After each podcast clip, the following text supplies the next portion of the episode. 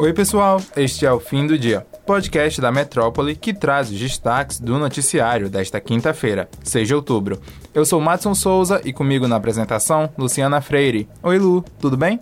Oi, Mads, tudo bem? Olá para todo mundo que está aí escutando o fim do dia.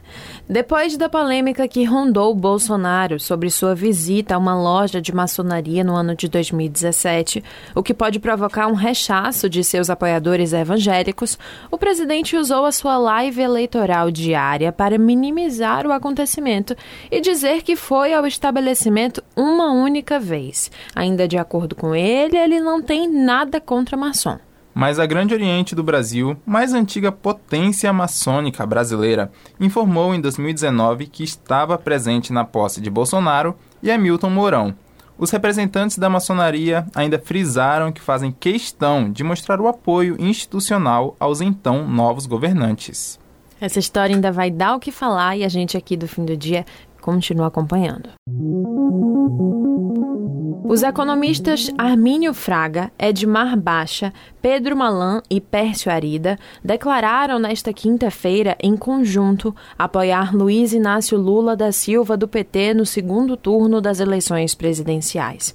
Em um comunicado oficial, eles afirmaram, aspas, votaremos em Lula no segundo turno. Nossa expectativa é de condução responsável da economia, fecha aspas. Em entrevista concedida a Miriam Leitão na Globo News, o ex-presidente do Banco Central explicou o voto em Lula. Ele disse que os riscos à democracia aumentam depois de domingo e estão sob ameaça também o meio ambiente e a ciência. Questionados se esse movimento foi feito pelo risco que a democracia corre, Armínio respondeu que com certeza. Abre aspas, há várias dimensões. Nós estamos aí observando movimentos nessa direção vamos dizer, autocrática mundo afora. São situações em que a deterioração da qualidade da democracia ocorre gradualmente.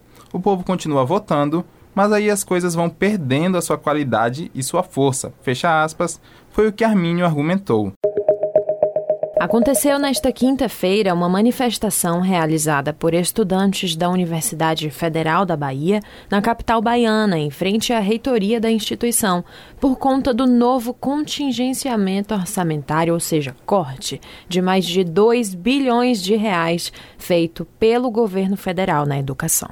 O ato em Salvador foi organizado pelo Diretório Central dos Estudantes, o DCE da UFBA e faz parte do movimento divulgado pela União Nacional dos Estudantes, a UNE, nomeado como Não ao Confisco do Orçamento da Educação, em prol da defesa das instituições públicas de ensino. Depois de o Sistema Integrado de Administração Financeira do Governo Federal ter divulgado na quarta-feira que o saldo dos institutos e universidades federais havia sido confiscado, a Uni prontamente se pronunciou contra a decisão e publicou por meio de suas redes sociais oficiais um calendário de mobilização. De acordo com o documento, os estudantes foram convocados para participar entre os dias 10 a 17 de outubro das plenárias que vão ocorrer nas universidades e institutos federais. Além disso, no dia 18 deste mês, será realizado o Dia Nacional de Mobilização Fora Bolsonaro. Diante deste cenário, o reitor da UFBA, Paulo Miguel, em entrevista à Rádio Metrópole, falou sobre o sentimento de indignação que as instituições de ensino de todo o país têm apresentado depois de serem informadas sobre o bloqueio. Abre aspas, o governo diz que as contas andam bem e de repente somos surpreendidos com um bloqueio sem qualquer motivação. Fecha aspas, analisa o reitor. Para Miguel, o bloqueio sem explicação do governo federal pode gerar ações de ordem jurídicas para contestar o decreto. O reitor também pontuou as dificuldades que as universidades vão ter que passar por conta dos cortes, resultando na suspensão de algumas atividades e de contratos de luz, água, internet e também segurança na portaria e na vigilância. Ele encerrou dizendo que a universidade vai revidar com todos os esforços para continuar resistindo e enfrentando, pois sabe da sua importância para a sociedade. Vocês podem conferir esta entrevista completa no youtube.com/portalmetro1. Os deputados que se autodeclararam como negros representam mais da metade da bancada baiana eleita para compor a Câmara em 2023. Dos 39 integrantes, 20 se consideram pardos ou pretos, e em comparação com o pleito passado, em 2018, são duas cadeiras a mais para o grupo.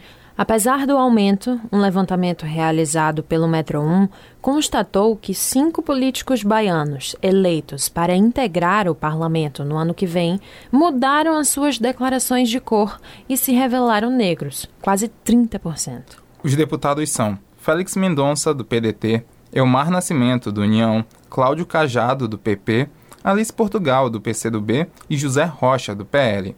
Os cinco se declararam pardos nas suas candidaturas este ano, apesar de constarem como brancos nas disputas passadas. Atrelado a isso está o surgimento de iniciativas que visam incentivar a representatividade na política, uma espécie de cotas. Em 2020, o TSE definiu que os repasses do fundão eleitoral a negros e mulheres deveriam valer o dobro no cálculo da distribuição dos recursos e que o tempo de propaganda eleitoral gratuita no rádio e na TV seria proporcional ao número de candidaturas negras por partidos. A regra passou a valer nas eleições deste ano, e a mudança de autodeclaração de raça e cor chegou a gerar uma polêmica envolvendo o candidato ao governo do estado, a Semineto do União, que repercutiu nacionalmente. Ele se declarou pardo e, consequentemente, teve acesso aos direitos da cota para negros, o que muita gente questionou. É. Em relação a 2018, há um fato curioso. Jorge Sola, do PT, havia, à época, se autodeclarado pardo. Esse ano registrou-se como branco. A lista dos deputados federais que se autodeclararam negros na eleição de 2022 está disponível no metro1.com.br. O episódio de hoje fica por aqui, mas se você quiser ter acesso a essas e outras notícias, é só entrar no metro1.com.br. Acompanhe a gente também pelas redes sociais, arroba grupo.metrópole no Instagram e TikTok e arroba metrópole no Twitter. Lembrando que você pode ativar as notificações no Spotify para receber um alerta a cada nova edição do fim do dia. Valeu, Lu, valeu pessoal e até a próxima. Tchau, Meds. Tchau, pessoal. Até amanhã.